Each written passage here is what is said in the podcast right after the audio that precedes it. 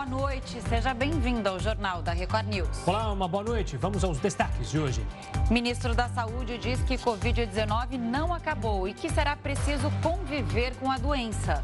Preço médio da gasolina atinge o maior valor já registrado no Brasil. Mulher sobrevive depois de acidente impressionante na Argentina.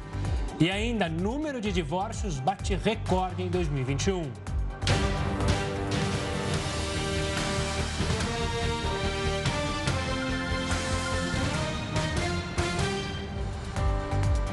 O fim do estado de emergência sanitária nacional deverá invalidar mais de duas mil normas em todo o país. Quem atualiza as informações direto de Brasília é o repórter Matheus Scavazini. Matheus, boa noite para você. O que muda? Conta para gente com o anúncio do ministro Queiroga. Boa noite, Camila, Gustavo, boa noite a todos. O estado de emergência acontece desde 2020 e entre essas mais de duas mil normas que vão acabar está a, a compra de medicamentos e insumos sem licitação. Esse processo agilizava a compra do governo, principalmente em situações críticas durante a pandemia. O ministro da Saúde, Marcelo Queiroga, disse que a queda no número de casos e mais de 70% da população com esquema vacinal completo é, permitem essa decisão do governo, essa medida do governo. Apesar disso, o ministro defendeu que existirá um período de transição e que a vacinação e outras políticas de saúde vão ser mantidas. O Ministério da Saúde também pediu à Anvisa a renovação do uso emergencial da Coronavac por mais um ano e essa vacina será utilizada apenas para crianças e adolescentes. A Organização Mundial da Saúde ainda não reavaliou a situação de emergência internacional e, por enquanto, também não existe prazo para isso. Mas, claro, cada país pode tomar suas próprias decisões, como está fazendo o Brasil, como anunciou o ministro Marcelo Queiroga. Algumas pessoas, inclusive, criticaram essa decisão do governo, dizendo ser arriscado, já que isso pode gerar novas cepas. Vamos acompanhar a reportagem sobre o assunto. O Ministério da Saúde explicou hoje a decisão anunciada no fim de semana. Segundo a pasta, a queda expressiva no número de novos casos de Covid-19 nos últimos 15 dias e a ampla cobertura vacinal foram os principais fatores para o decreto. Marcelo Queiroga afirmou que nenhuma política relacionada à saúde pública será ignorada. Um novo ato normativo será proposto como um período de transição para a nova realidade. A portaria deve manter a autorização emergencial para a compra de vacinas e medicamentos para o tratamento da doença. Na realidade, é, esse ato normativo, ele apenas reconhece o que nós já vivemos no Brasil atualmente. Né? Então, como se diz na elaboração dos atos normativos, é o fato, o valor e a norma. O fato está aí. Nós temos um cenário epidemiológico, como eu falei, é, equilibrado, o estado de emergência de saúde pública entrou em vigor no início da pandemia, em fevereiro de 2020. A norma autorizava os governos municipais, estaduais e o federal a tomar medidas para conter a doença, como o uso obrigatório de máscaras e a autorização emergencial para o uso de vacinas contra a Covid-19. A medida também visava diminuir a burocracia em compras de itens hospitalares, medicamentos e contratação de profissionais da saúde. A Organização Mundial da Saúde ainda mantém o estado de emergência em relação à doença no mundo. E para falar mais sobre a decisão do Ministério da Saúde, a gente conversa agora com a infectologista da Universidade de Campinas, Raquel Stusch. Boa noite, doutora Raquel. Obrigado pela participação aqui conosco. Por que tantos especialistas ficaram ressabiados com essa decisão do governo brasileiro, do Ministério da Saúde?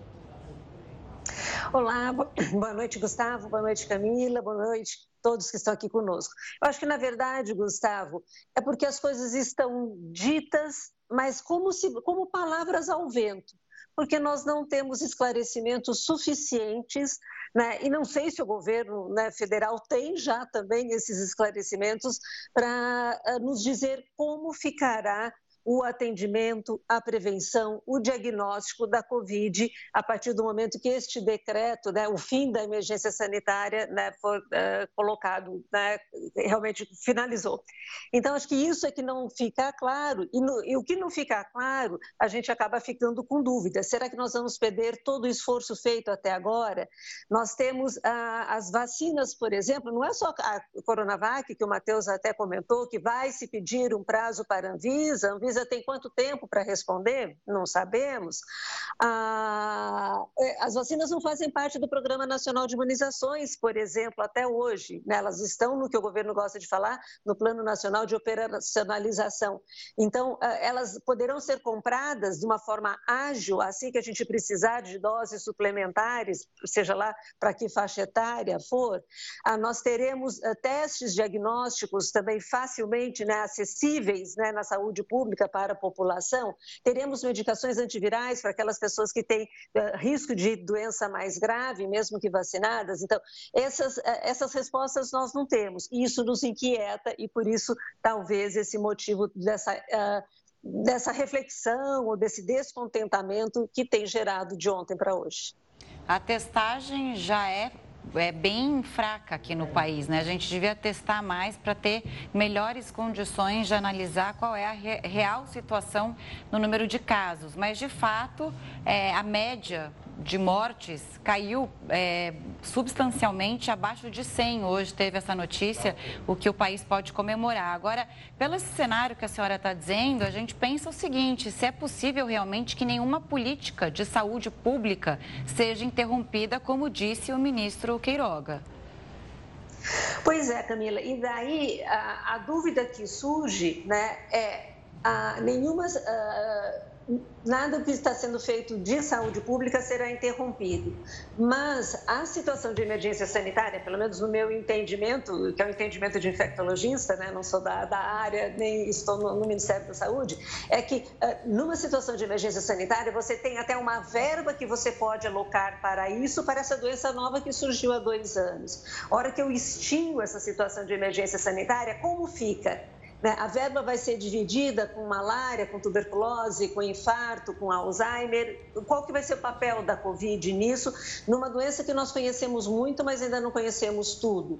Né? Então, acho que isso é que precisa ser também esclarecido e combinado né, com os municípios, com os estados, com a ciência, enfim. Doutora, uma pergunta dois em um agora.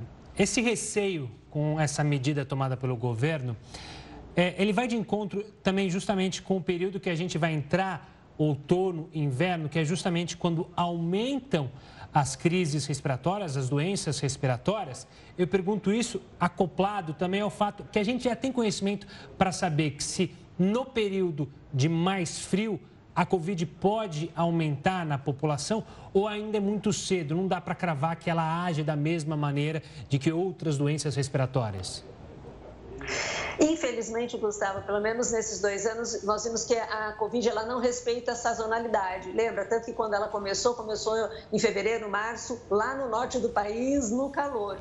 Então, ela não respeita. Agora, é claro que se neste ano eu tenho né, um inverno com as pessoas depois de dois anos saindo né, de casa, trabalhando no transporte público, no teatro, no show, no futebol, e as pessoas sem máscara, porque isso já é possível, né, na maior parte dos municípios, eu terei sim uma circulação maior de todos os vírus respiratórios, inclusive da Covid. O que, que nós temos, o que nos preocupa agora? Né? O que nós é, temos uma porcentagem de vacinação, e eu gosto de chamar de vacinação completa neste momento, a vacina de três doses, que é isso que a gente precisa para enfrentar a Ômicron, uh, ainda muito baixa na nossa população.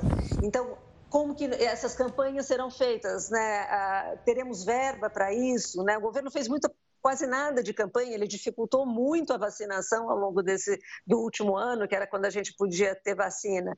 Então, como que isso fica? Né? Eu acho que se tudo isso tiver esclarecido e garantido que nós não teremos um retrocesso, né? Eu acho que realmente os nossos índices, né, hoje já permitem até né, que a gente declare, né, no Brasil o fim da emergência sanitária, mas que a gente não perca o que já foi conquistado e possamos assegurar ainda a população as vacinas, os testes, as medicações.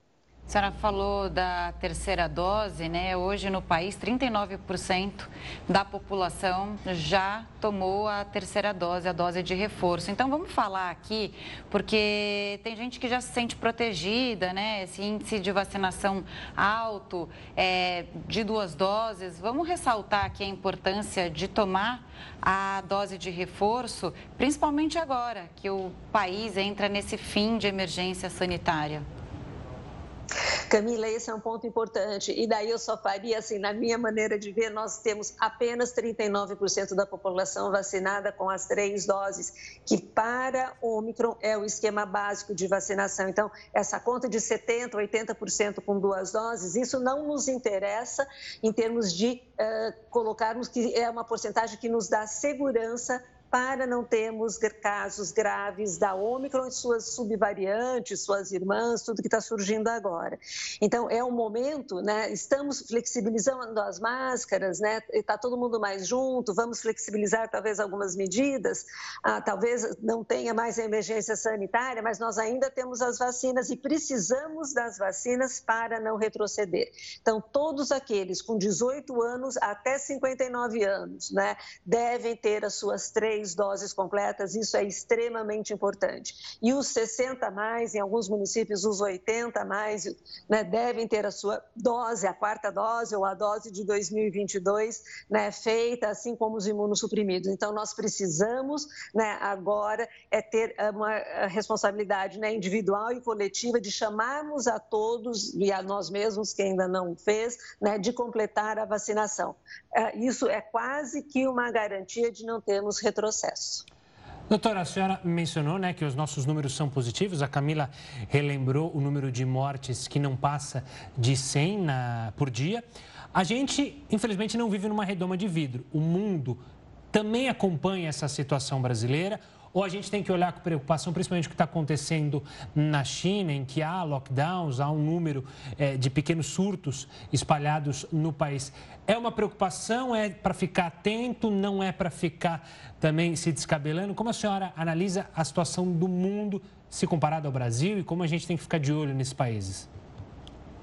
Ah, eu vejo, Gustavo, que nós temos situações bem diferentes no mundo. Né? Primeiro, a China, eu acho que é algo especial. A China teve, começou a Covid lá, mas eles já fizeram aquele lockdown muito rigoroso, então tiveram poucos casos. Usaram as vacinas, a principal vacina usada foi da plataforma da, da Receita de vírus inativado, de mais de um laboratório. Sabemos que ela dá uma proteção inferior às outras vacinas, principalmente de RNA mensageiro. A China tem uma porcentagem de população população idosa vacinada, com, né, com uma dose, com duas, que é baixíssima, e qualquer número na China acaba sendo sempre muito explosivo, né? então os idosos estão muito acometidos neste momento. Por outro lado, nós temos a Europa, essa sim, eu acho que a gente deve ficar olhando muito e é apreensivo, viu, Gustavo, com o que acontece na Europa, porque nós já vimos, né, acontece na Europa, rebate aqui logo de, meses depois, é o aumento das interna... dos, dos diagnósticos, e daí nós podemos falar como a Camila lembrou, ah, mas eles fazem mais diagnóstico porque testam mais, isso também é verdade, mas infelizmente lá acompanhado de aumento das internações, né, uh, também neste momento. Então, uh, Daí precisa de antiviral, que a gente ainda não tem agora, então a mortalidade talvez não, não acompanhe o ritmo da internação, mas a gente não quer voltar a ter aumento de internação novamente no nosso país, né? Então, e a Europa tem uma taxa de vacinação também bem alta, então a gente deve olhar com cuidado, e isso é um alerta a mais para a gente completar o nosso ciclo de três doses ou quatro doses para aqueles que devem receber quatro doses. E tem a ver com o movimento anti-vacina, né, o anti-vax que eles chamam, na Europa pelo menos, porque aqui a desculpa que a gente usa é assim, ah não, na Europa está acontecendo isso porque boa parte da população não se vacinou, lá tem uma resistência que o Brasil não enfrenta. É, isso é uma explicação ou de fato não era a hora do Brasil baixar a guarda em relação à Covid-19? Olha, Camila, a gente tem observado desde 2019, 2018 uma queda progressiva das nossas coberturas vacinais, independente da Covid. Nós temos agora o ressurgimento do sarampo, que é por baixa cobertura vacinal de uma vacina que não falta, né? está disponível nas unidades básicas. Então, temos vários fatores, mas aqui Os antivacinas também, infelizmente, eles eh, tiveram um certo poder nesse sentido. Né? Ah, mas, de qualquer forma, nós já temos dados suficientes que nos mostram, né, científicos, que ah, pouco a gente consegue de proteção com as duas doses, né? A gente precisa da terceira na Europa, ah, na China ou aqui no Brasil. Então, acho que esse deve ser o grande esforço. E menos de 40% das pessoas com terceira dose é de grande preocupação para a gente. E daí nós somamos com o motivo, com, com o inverno chegando, a gente ficar todo mundo mais próximo em ambiente fechado, daí a gente não abre janela, a gente tira a máscara e pronto né, é um, e sem vacina, né, com dose completa, é uma receita que tem tudo para ser ruim para a nossa saúde enquanto sociedade como diz a própria OMS, né? É uma doença imprevisível. Até aqui a gente conhece, a gente não sabe o dia de amanhã. Então, realmente é melhor se vacinar, né, Gustavo? Com certeza. Fica aí o alerta da doutora Raquel. Doutora, eu quero agradecer demais a sua participação aqui conosco, a simpatia para conversar sobre o assunto e analisar a situação da Covid, não só no Brasil, mas como a gente analisou em todo o mundo. Um forte abraço e até a próxima. Até a próxima. Uma ótima semana para todos. Uma boa noite. Boa noite. Agora a gente segue com o nosso noticiário. Uma quadrilha causou terror no município de Guarapuava, no interior do Paraná, entre a noite de domingo e a madrugada desta segunda-feira. Um dos suspeitos, essa é a novidade, foi preso na tarde de hoje. O ataque teve início por volta das 11 da noite de domingo. Cerca de 30 criminosos fortemente armados invadiram a região central da cidade e assaltaram uma empresa de transporte de valores. Ao menos sete carros blindados foram usados pelos criminosos. Durante a ação, que durou cerca de três horas, houve explosões e troca de tiros com a polícia militar, além de incêndios em veículos para bloquear a passagem dos policiais e fechar o acesso à cidade. Moradores relataram que o grupo disparou contra postes e transformadores de energia, que deixou o município às escuras. Dois PMs e um morador ficaram feridos. A ação terminou sem que os criminosos conseguissem roubar a empresa. De acordo com o batalhão do município, a quadrilha fugiu para a área rural de Guarapuava. Um dos suspeitos foi preso e encaminhado à delegacia da cidade. Segundo os policiais, o homem não participou do assalto, mas auxiliou a quadrilha na organização do crime. A busca pelos assaltantes conta com a ajuda da Polícia Militar de outras cidades da região. A Polícia Federal e a Polícia Rodoviária Federal também foram enviadas ao local, segundo o ministro da Justiça, Anderson Torres. Esse tipo de mega roubo em cidades do interior ficou conhecido como Novo Cangaço. Em novembro de 2020, um crime parecido ao de Guarapuava aconteceu em Criciúma, em Santa Catarina. Na ocasião, foram levados 125 milhões de reais. Outro ataque semelhante aconteceu em Araçatuba, no interior de São Paulo, que terminou com três mortes. A Secretaria de Segurança Pública do Paraná afirmou que tinha um plano de contingência com base nesses mega assaltos, o que contribuiu para uma resposta rápida da polícia em Guarapuava. E o projeto para unificar o ICMS está parado, dormindo lá, enquanto a PEC do quinquênio segue avançando no Senado. Assunto para Heródoto Barbeiro. Heródoto, uma boa noite. No fim das contas, quais são os critérios de avaliação para esses projetos? É bom lembrar que muita gente nem sabe o que é quinquênio, né? Que estava esquecido, mas é bom lembrar, você é, explicou isso para a gente edições atrás. Mas o quinquênio está avançando, né? Exatamente, mas eu acho que a gente pode influenciar nisso uh, pelo seguinte. Saber qual é o deputado federal que nós elegemos é mais difícil. Não tem voto distrital, a gente não sabe. A gente vota num cara elege outro. Mas senador a gente sabe. Só tem três cada estado, a gente sabe o nome dos senadores. Então a gente pode mandar um, uma conversinha, um recadinho, educado, né? cidadão, e perguntando, Excelência, por que, que o projeto que unifica o ICMS não sai da gaveta? Tem outros projetos que não saem da gaveta. Vamos falar disso aqui. Por que razão? Porque o ICMS, como você sabe, ele varia de estado para estado da Federação Brasileira. Tem estado que cobra 25% do ICMS. Tem estado que cobra 30%. Tem outro, o Rio de Janeiro cobra 33%. Então, essa história do ICMS, que é um imposto estadual, ela acaba sendo munição para que a gente possa, então, fazer a chamada guerra fiscal no país. Para acabar com isso, seria o caso, então, de fazer uma unificação, sei lá, 25%, 26% e todo mundo cobraria igual. Mas ele está parado. Agora, o que está andando mesmo, né, e a gente não sabe por que razão uns param e outros andam, é aquela história do chamado quinquênio. O que significa isso? A cada cinco anos você teria uma você teria uma, um abono no seu salário, 5%. Para quem? Para juiz e para membro do Ministério Público. Outro dia eu comentei aqui que os salários mais altos do Brasil são do Ministério Público. Dos 10 salários mais altos, 7 pertencem ao Ministério Público.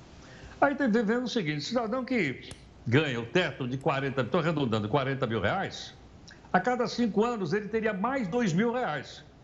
Esses 2 mil não se trata de aumento de salário, não. Não é aumento, isso é outra história. É um bônus. Então você trabalhou mais cinco anos, você ganha um bônus. Todo mundo ganha? Todo mundo que completa cinco anos ganha. Mas peraí. E os aposentados? Também ganham.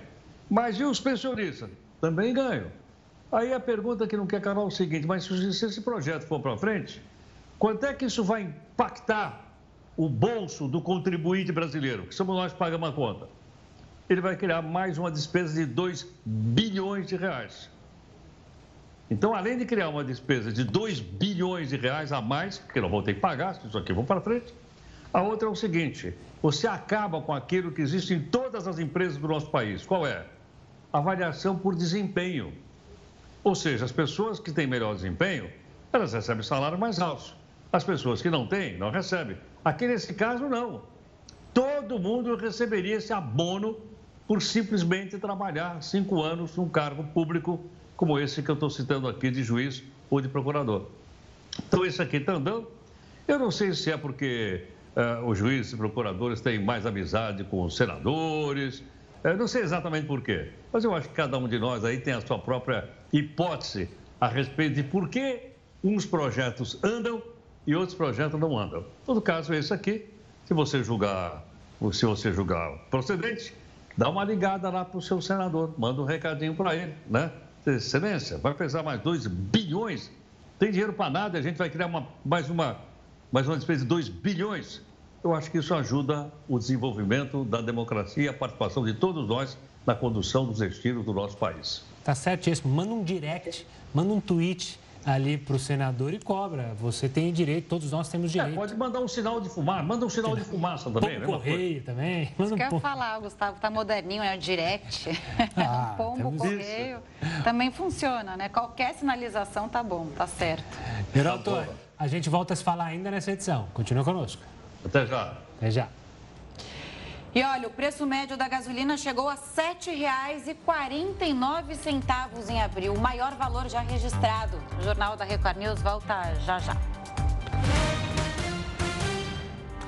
Jornal da Record News de volta para falar que no Rio de Janeiro, a Polícia Civil investiga um médico que admitiu pelas redes sociais ter oferecido propina a um delegado. O repórter Pedro Paulo Filho tem todos os detalhes. Pedro, boa noite. Esse valor chegou a ser pago? Olha, Gustavo, de acordo com o relato do próprio médico, o delegado não aceitou. Por isso, revoltado, ele foi às redes sociais para reclamar que o agente público não quis receber a propina. Antes de tudo, uma boa noite para você, boa noite Camila, a todos que acompanham o Jornal da Record News. Esse caso aconteceu na madrugada de sábado para domingo. O médico Lucas Magalhães Pombo, de 26 anos, iniciou uma série de publicações na internet sugerindo que tinha ido à delegacia da Barra da Tijuca, na zona oeste aqui do Rio de Janeiro, para tentar resgatar pessoas próximas que tinham sido detidas com uma quantidade de maconha. Em uma das publicações, ele deixou claro que chegou a oferecer 15 mil reais para o delegado responsável. Como o delegado não aceitou, ele foi às redes sociais para desferir uma série de ofensas contra a Polícia Civil e contra o próprio delegado de plantão. Vamos acompanhar, inclusive, um trecho de um vídeo que ele publicou na manhã de domingo. E galera, é, se vocês acham normal é, uma pessoa ser presa por causa de 5 gramas de maconha, por causa de 10 gramas de maconha, entendeu? Ir pra presídio, tá ligado? Banco 1. Entendeu? Se você acha isso normal, muitas pessoas aqui vieram criticar ah, porque você ofereceu suborno. Meu irmão, o sistema tá errado. Bom, o médico ainda usou as redes sociais para mostrar que fez uma pesquisa sobre quanto um delegado ganha aqui no Rio de Janeiro e dizer que o rendimento mensal de um delegado é o que ele ganha em uma semana. Disse ainda que aumentou a proposta para 50 mil reais e que, se fosse necessário, compraria a delegacia inteira. Bom, depois da repercussão do caso, ele voltou às redes sociais para dizer que tudo não passava de uma brincadeira. Disse que depois da repercussão começou a receber ameaças, inclusive de morte, e que se sente injustiçado. Vamos acompanhar um trecho da fala dele. Eu estou muito tranquilo porque eu sei que não sou envolvido, né? Eu não fui resgatar traficante, eu não fui, eu não tenho porte de arma, né? Eu não, não carrego droga, eu não trafico. Fora, galera, as mais de tipo 700, 800 mil mensagens por dia tá, galera? De pessoas querendo me matar, pessoas me ameaçando de morte, galera. Tá? É, pessoas que estão mandando mensagem para mim com o meu endereço, tá? Pessoas que estão falando, ah, eu sei onde você mora, vou te pegar, vou fazer isso, vou fazer aquilo. Tem gente ameaçando me matar. Bom, brincadeira ou não, fato é que em nota a Polícia Civil informou que a delegacia da Barra da Tijuca abriu um inquérito para investigar o caso. O médico Lucas Magalhães Pombo agora passa a ser investigado por corrupção ativa. Se condenado, pode ser preso de 2 a 12 anos e também ter que pagar multa. Camila e Gustavo. Pedro, uns comentários aqui, né? Primeiro, como se dinheiro comprasse tudo. Segundo, que a polícia vai investigar se houve esse crime ou não. No mínimo, a gente pode falar que se foi brincadeira, é uma brincadeira de muito mau gosto. E para terminar, eu, Camila, não gostaria de ser atendida por esse médico de jeito nenhum. Eu vou pegar o ensejo e também confirmar. Mas uma coisa eu tenho que concordar com esse médico: o sistema está errado. De fato, está errado. Você, médico, que falou isso, você faz parte desse sistema errado. Mas, felizmente, se isso aconteceu de fato, você encontrou um delegado que não faz parte do sistema errado, que é um profissional sério, que disse: não, as pessoas vão continuar presas porque cometeram um crime e vão seguir o processo da justiça. Mas, infelizmente, tem que concordar com esse médico que o sistema está errado. Mas ainda há pessoas que a gente pode acreditar que vão ser contrárias a esse sistema errado. Pedro, obrigado pela participação. Forte abraço, até uma próxima. O preço médio da gasolina no Brasil atingiu o maior valor já registrado, hein? Na primeira quinzena de abril, a média ficou em R$ 7,49. O valor representa uma alta de 2,9% em relação a março. Nos últimos 12 meses, a alta da gasolina chegou a 30,7%. A média do combustível estava em R$ 5,73 em abril do ano passado. As cidades com os preços preços mais altos são Aracaju, Belém e Belo Horizonte.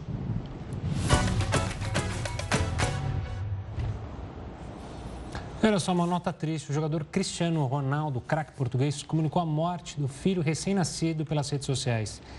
Ele e a esposa, Georgina Rodrigues, estavam à espera de gêmeos, um menino e uma menina. Na mensagem, o casal diz estar devastado pela maior dor que um pai e uma mãe podem sentir. Segundo o português, apenas o nascimento da menina ainda dá forças para que eles vivam um momento com alguma esperança e felicidade. Os desfiles das escolas de samba começam essa semana em São Paulo, mas a maioria dos blocos de rua quer fazer o carnaval só no segundo semestre. O Jornal da Record News volta já já com mais detalhes. Estamos de volta com o Jornal da Record News. Você costuma apostar na loteria, Mega Sena? Mega Sena, sim. Bolão ou sozinha mesmo? Todo dia? Bolão, bolão. bolão. É, bolão a gente tem que fazer porque se ganha você não está no Fica bolão de da fora, turma, é, deve é ser depressão na certa. A gente está falando isso porque o governo autorizou uma nova loteria da Caixa.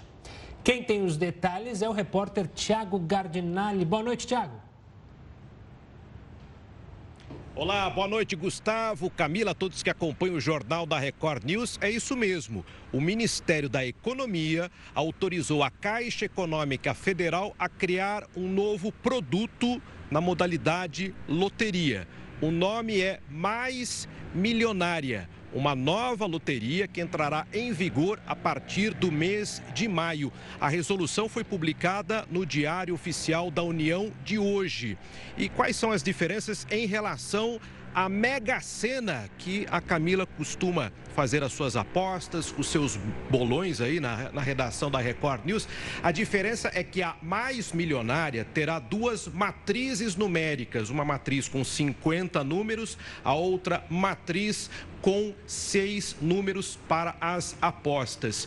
A promessa, já no primeiro sorteio, é de um prêmio de 10 milhões de reais. A aposta mínima será de R$ 6,00, sorteios semanais pela Caixa Econômica Federal. E ela terá também aquela modalidade da teimosinha, que é a repetição das mesmas, é, dos mesmos números selecionados para outros sorteios. Né? Muitas pessoas têm o costume né, de frequentar as casas lotéricas para realizar as apostas com a Mega Sena e agora, após este é, estudo por parte da Caixa Econômica Federal e a autorização do Ministério da Economia, esta nova modalidade haverá toda uma campanha de lançamento, inclusive para é, explicar as modalidades diferenciadas de aposta, mas nós teremos então no Brasil uma nova loteria é a mais milionária. Então vocês se preparem aí quando forem organizar o próximo bolão, já poderão fazê-lo com a mais milionária. É, nunca é demais, né? Fazer uma aposta aí, de repente fica rico de um dia para o outro, sem muito esforço. Mas estarei aqui na Record News para voltar a falar com todos vocês, porque é isso, mesmo milionária, eu estaria aqui trabalhando, diferentemente do Gustavo, hein? Você sabe que eu não sou bom de, de ganhar essas apostas, né? Mas de saber o que eu ia fazer com o dinheiro, essa eu sou bom, sou craque, consigo imaginar várias coisas que eu ia fazer com o dinheiro. Vou ficar imaginando mais uma vez com essa mais milionária também. Obrigada, viu, Tiago? Boa noite a você. Uma boa noite a vocês.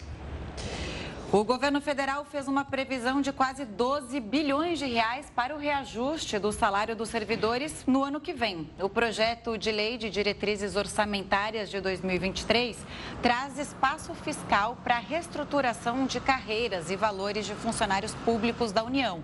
O governo prevê alteração de 5% nos pagamentos de todos os servidores, o que equivale a mais de 6 bilhões de reais.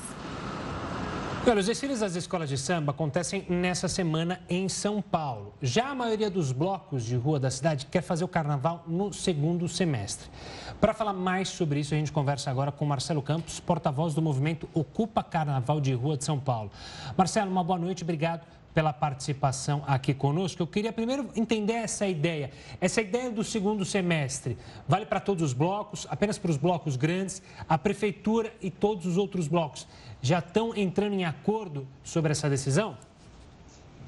Bem, primeiro, boa noite a todos. É, nós estamos conversando, né? Nós estamos conversando. É, São Paulo tem diversos é, coletivos que tratam do carnaval de rua, né? O Ocupa, o qual eu represento, é um deles, né? Tivemos um seminário há alguns dias atrás, né? No último sábado, onde tratamos, entre outros assuntos, o carnaval no segundo semestre.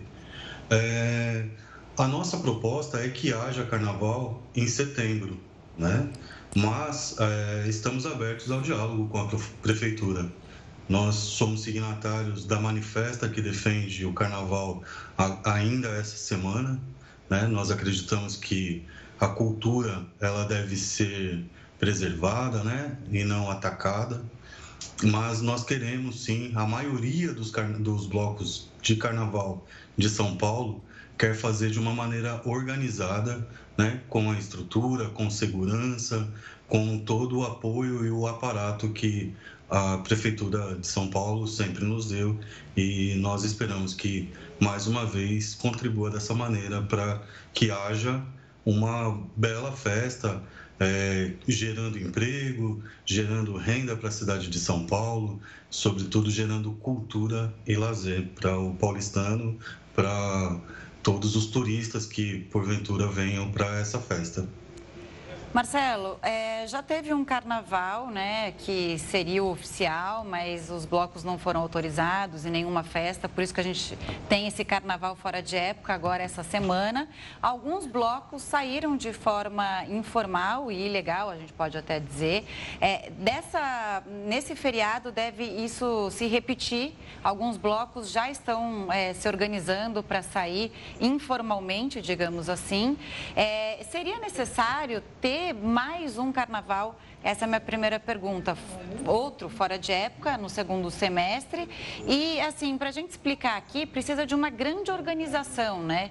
É, não é simplesmente colocar um bloco na rua. A prefeitura tem que é, organizar trânsito, vendedores ambulantes, o horário de funcionamento, a fiscalização é super rígida.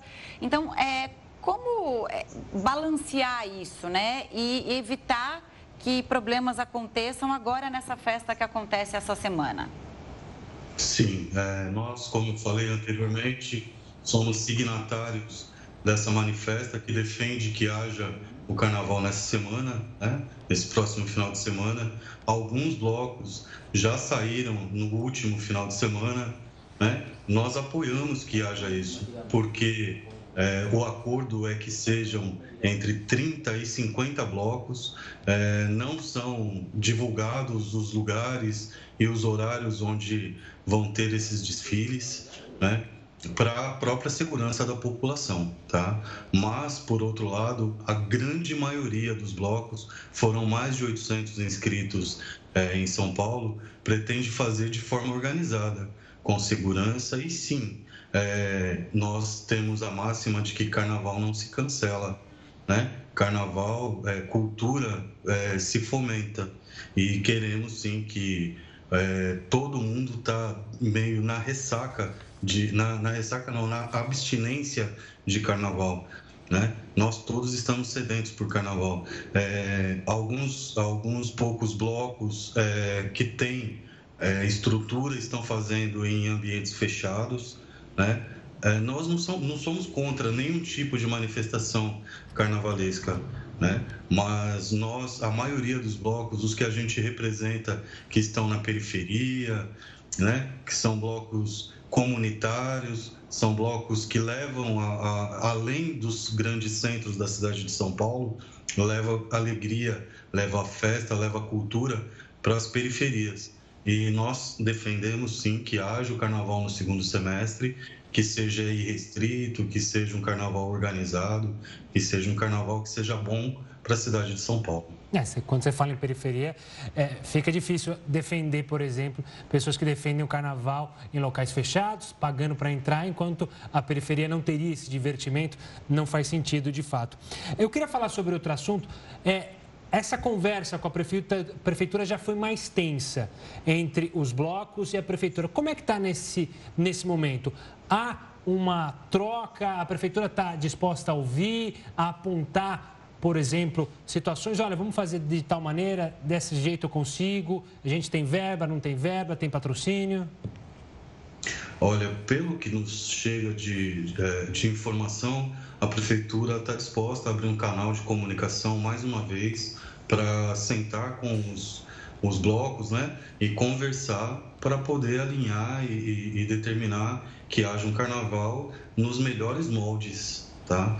Então, é, eu acredito que quarta-feira esses coletivos consigam sair é, dessa mesa com todos os apontamentos, com data definida, né, com estrutura é, designada, é, que haja um carnaval maravilhoso. É, pretendemos setembro, defendemos setembro por ser uma data que é, viabiliza que possamos, acabado esse carnaval de setembro, comecemos a, a tratar do carnaval de 2023. É, pois é. Agora, pelo que você está me dizendo, é o seguinte, né? É importante que tenha uma festa autorizada pela prefeitura e organizada é, também, né, de, preventivamente. Agora, o que se espera nos próximos dias é alguma irregularidade por parte dos blocos de rua, já que isso não foi autorizado pela prefeitura. Eu entendi direito. Não, na verdade, manifestação cultural é um direito constitucional. Então não há, não há que se falar em irregularidade, há que se falar em não autorização. Mas é, para se fazer um circo mambembe, para se fazer uma peça teatral em praça pública, para que se faça qualquer manifestação cultural, não há que se pedir autorização. Você vai e faz. É claro que quem vai sair nesse final de semana não está divulgando data, não está divulgando local, exatamente para preservar vidas, para preservar é, a segurança. Vão ser manifestações pequenas, manifestações em praças, sem fechamento de rua, sem trio elétrico. É totalmente diferente, é diverso do carnaval que estamos acostumados. Por isso, defendemos que haja o carnaval no segundo semestre. Entendi. Tá certo, então. Obrigada pela entrevista, Marcelo. Então, é, boa sorte nas negociações com a Prefeitura. Vamos ver se essa festa, esse carnaval sai é, para os blocos de rua esse ano. Boa noite. Boa noite, muito obrigado a vocês. Boa noite. Navios russos com fertilizantes devem chegar ao Brasil apesar das sanções por causa da guerra na Ucrânia. O jornal da Record News volta daqui a pouquinho. O governo federal prorrogou o prazo para a renovação e alteração dos contratos de financiamento estudantil. Novo prazo vai até o dia 30 de abril. Ao acessar o sistema do FIES, na página do Ministério da Educação, os estudantes com contrato assinado até 2017 vão poder solicitar a transferência de curso ou de universidade e ampliar o prazo de financiamento. Olha só, os navios russos com fertilizantes estão a caminho do Brasil, apesar das sanções geradas por causa da guerra na Ucrânia. Assunto para o Heroto Barbeiro, que está acompanhando isso de perto. Heroto, quer dizer que a safra de verão está salvo, vai ter fertilizante, os agricultores podem ficar tranquilos ou não é bem assim? Olha, o... até pouco tempo atrás ninguém estava tranquilo, porque nós vimos aí uma correria e tal do agronegócio brasileiro dizendo que nós estamos sem fertilizantes, o que a gente tinha estocado agora dava só para essa safra, não daria para a próxima safra de verão, que é plantada lá no final do, final do ano, final desse ano, começo do próximo. Mas, para a surpresa geral, uh, eu tive uh, aqui uma informação curiosa, era o seguinte, pelo menos 24 navios russos uh, têm cargas e estão vindo para o Brasil. 24 navios russos. O que me chama a atenção também, e a gente está acompanhando aí essa guerra, duas coisas. A maior parte desses navios saiu lá depois que a guerra começou. Então, consequentemente, não está tendo bloqueio nenhum para que esses navios tragam fertilizantes para o agronegócio brasileiro, que é fundamental. Primeiro ponto. Segundo ponto é o seguinte: como é que isso aí vai ser pago? Há uma pressão internacional, uma série de sanções internacionais para que os pagamentos não sejam feitos, sejam feitos só em dólar ou feitos em, em, em, moeda forte, tipo, tipo Libra, por exemplo. Mas os russos não querem. Os russos querem receber em rublo, que é uma forma de fortalecer a moeda local deles. Dizendo assim, a gente só vai vender se pagar em rublo. Não sei como é que isso vai ser feito. Né? O fato é que foi pago, senão, logicamente, eles não iam mandar para cá. E o que chama também a atenção é o seguinte: é que novas sanções econômicas foram anunciadas hoje, novamente contra a Rússia. Isso pode causar novos problemas para a importação desses insumos para o Brasil. Essas sanções podem atrapalhar? Podem atrapalhar.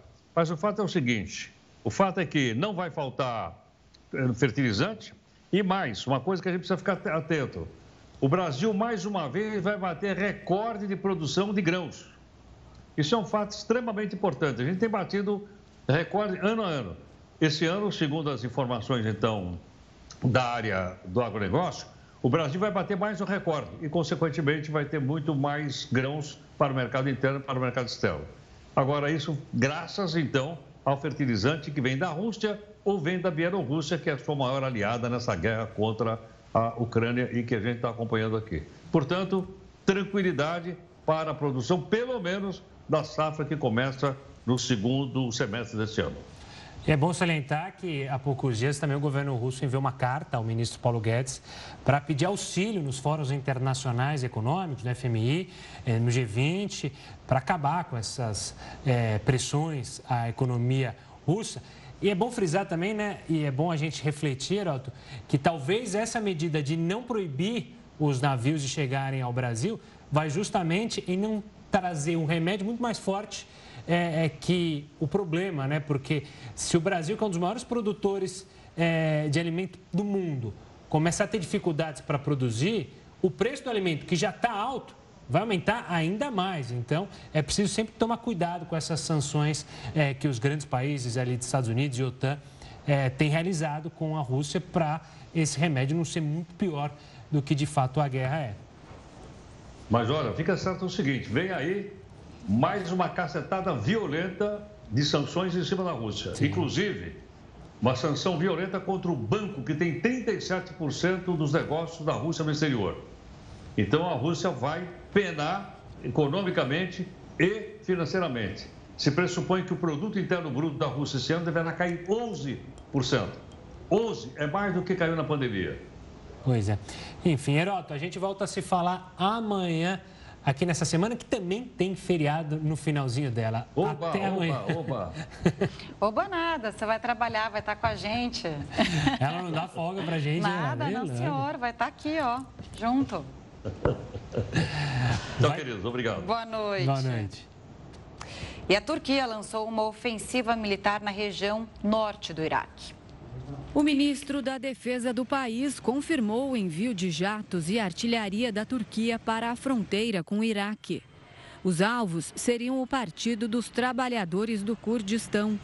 O grupo mantém bases militares na região para atacar os turcos. A Turquia realizou várias operações na fronteira nos últimos anos. O país e o grupo considerado uma organização terrorista pelos Estados Unidos e a União Europeia travam uma guerra sangrenta nos últimos 40 anos. Os turcos confirmaram que as ações militares foram realizadas com sucesso. Foram feitos ataques a abrigos, bunkers, cavernas e depósitos de munição da organização terrorista.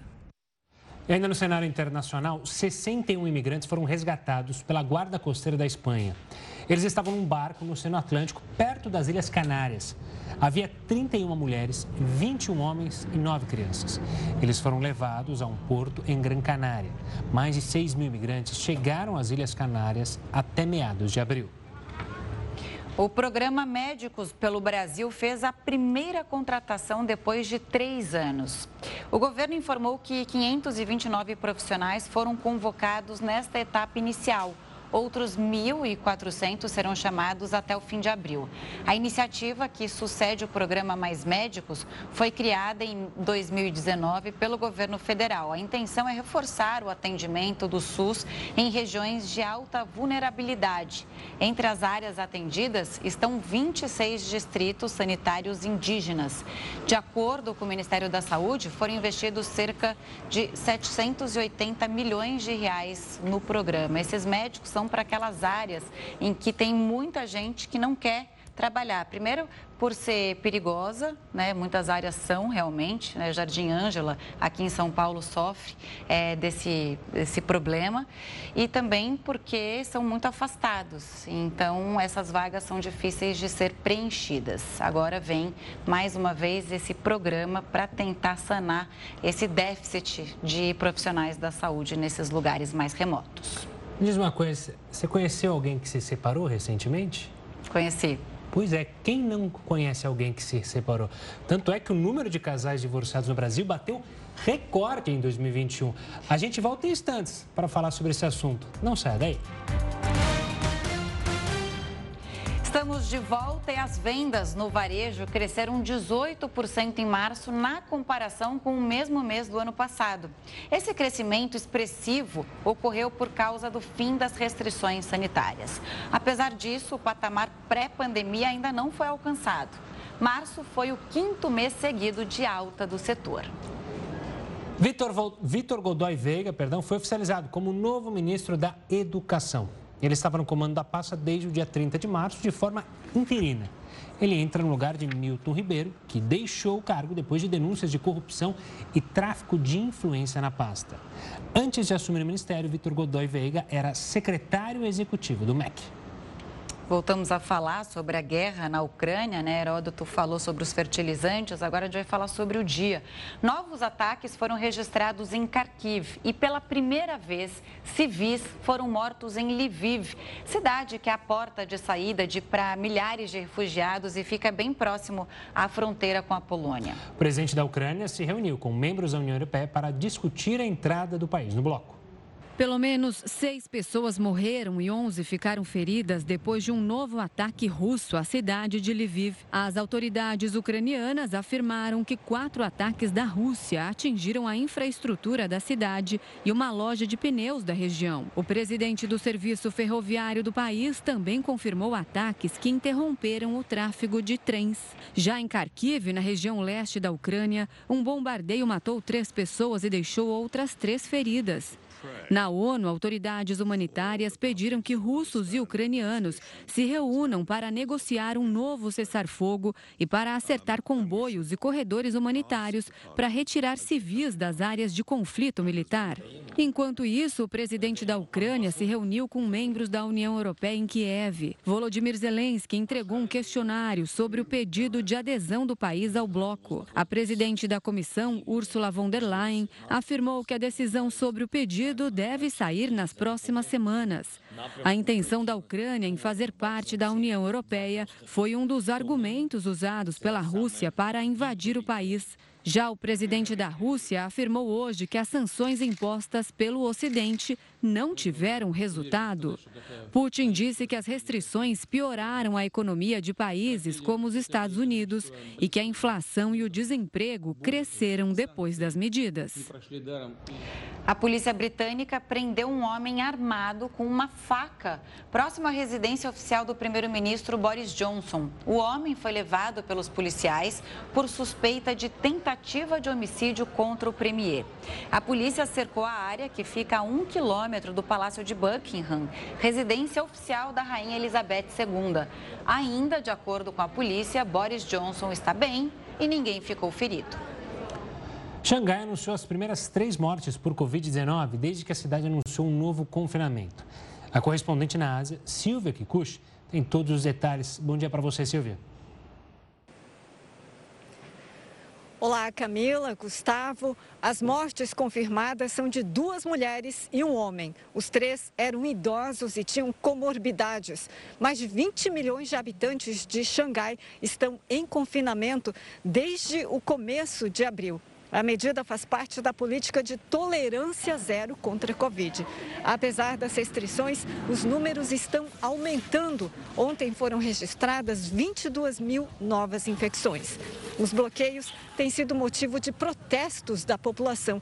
Existe, inclusive, escassez de alimentos em alguns mercados. Ainda assim, a economia da China teve crescimento de quase 5% no primeiro trimestre em relação ao mesmo período do ano passado. Camila, Gustavo. Obrigada, Silvia. Agora uma cena impressionante. Acho que eu nunca vi nada igual é, do que esse flagra, esse flagrante é, na Argentina. Uma mulher sobreviveu depois de cair nos trilhos do metrô numa estação de Buenos Aires. Olha só a imagem, a gente vai mostrar. Ela passa mal, a imagem de uma câmera de segurança flagrou esse momento em que ela desmaia, cai no vão, entre a plataforma e o trem que estava em movimento. Alguns passageiros até viram para trás, mas outros que estavam na estação ajudaram a resgatar a mulher. Ela foi encaminhada para um hospital, mas passa bem, impressionante, e já recebeu alta até. Não, e ela sai de cadeira de rodas, é, ou seja, foi muita sorte. É um verdadeiro milagre, porque ela cai justamente no trecho, ela toma ainda uma porrada dele tá parando na estação, é impressionante. É, o, como que aconteceu, né? Como que ela sobrevive a algo desta maneira? Eu sempre tenho medo de ficar perto ali da bordinha, me dá um medo, um receio de ficar próximo. É, e ela nem estava próxima, né? Realmente ela, ela passou mal é, desmaiou ali na plataforma, caiu. Acho que quando, não sei se ela viu ou não, mas quando ela vir essa imagem, ela vai realmente achar que é, é um milagre que ela é, nasceu não... de novo, porque sem dúvida, aí olha, eles conseguem fazer o vagão parar o trem e aí o resgate é feito. Até o casal que está ali na plataforma, o, o menino abraça, abraça né? a namorada, a né? namorada para que ela não veja, mas deu tudo certo. Ela saiu inteirona numa cadeira Exato. de rodas, Ela- foi para o hospital, ficou uns dias, mas passa Lesões, bem e graças é, a Deus se recuperou. Superficial, impressionante, porque eu acho que ela deve ter caído justamente naquele vão embaixo. Ela deu a sorte de bater e rebater e ficar ali sem ser é, esmagada pelo trem, mas são imagens impressionantes. Vamos falar então agora de um tema chato. A Camila falou que conhecia alguém que já separou, também Conheço conheci. pelo menos um casal que se que divorciou. se divorciou. Pois é, esse número de casais divorciados aqui no Brasil bateu recorde no ano passado. Veja só. Segundo o levantamento do Colégio Notarial do Brasil, foram registrados 80.573 divórcios entre janeiro e dezembro de 2021. O resultado representa uma alta de 4% em relação ao ano anterior, quando foram notificados pouco mais de 77.500 casos de casamentos desfeitos. Os dados não levam em conta os divórcios judiciais. O Distrito Federal foi a região com o maior aumento. A quantidade de registros cresceu 40% de 2020 para 2021. A unidade federativa foi seguida por Amapá, Acre, Pernambuco e Roraima. Já em números absolutos, quem lidera é o estado de São Paulo, com quase 18 mil separações no período. Em segundo lugar está o Paraná, com mais de 9 mil casos. De acordo com o vice-presidente da seção de São Paulo do Colégio Notarial, um possível fator para disparada nos casos é a crise sanitária. Houve um aumento constante no número de divórcios nesse período da pandemia, nesses anos da pandemia. Esse aumento se mostrou constante, paulatino, mas constante. É, provavelmente em decorrência das mudanças que a pandemia causou nas dinâmicas sociais, na dinâmica dos relacionamentos. E também, durante esse período, foi introduzido uma plataforma chamada e-notariado que permitiu com que é, as pessoas fizessem os seus atos notariais, manifestassem as suas vontades à distância. Para o vice-presidente, o patamar deve ser normalizado com a flexibilização das medidas sanitárias. Motivo medidas sanitárias, leia-se pandemia, maior convivência em casa. Muito casal não resistiu a essa convivência. Teve, teve muita gente que teve que escolher, né? Ou a gente se muda para um lugar maior, ou a gente separa. E aí quem teve a possibilidade de se mudar, conseguir um local maior, fez. Mas essa, esse detalhe também da facilidade hoje do divórcio também faz com que se aumente esse número. Mas não desistam do amor. Bom ponto. O Jornal da Record News fica por aqui. Muito obrigada pela companhia. Boa semana. Tenha uma ótima noite. Fique agora com o News das 10 com a Renata Caetano. Até amanhã. Tchau, tchau.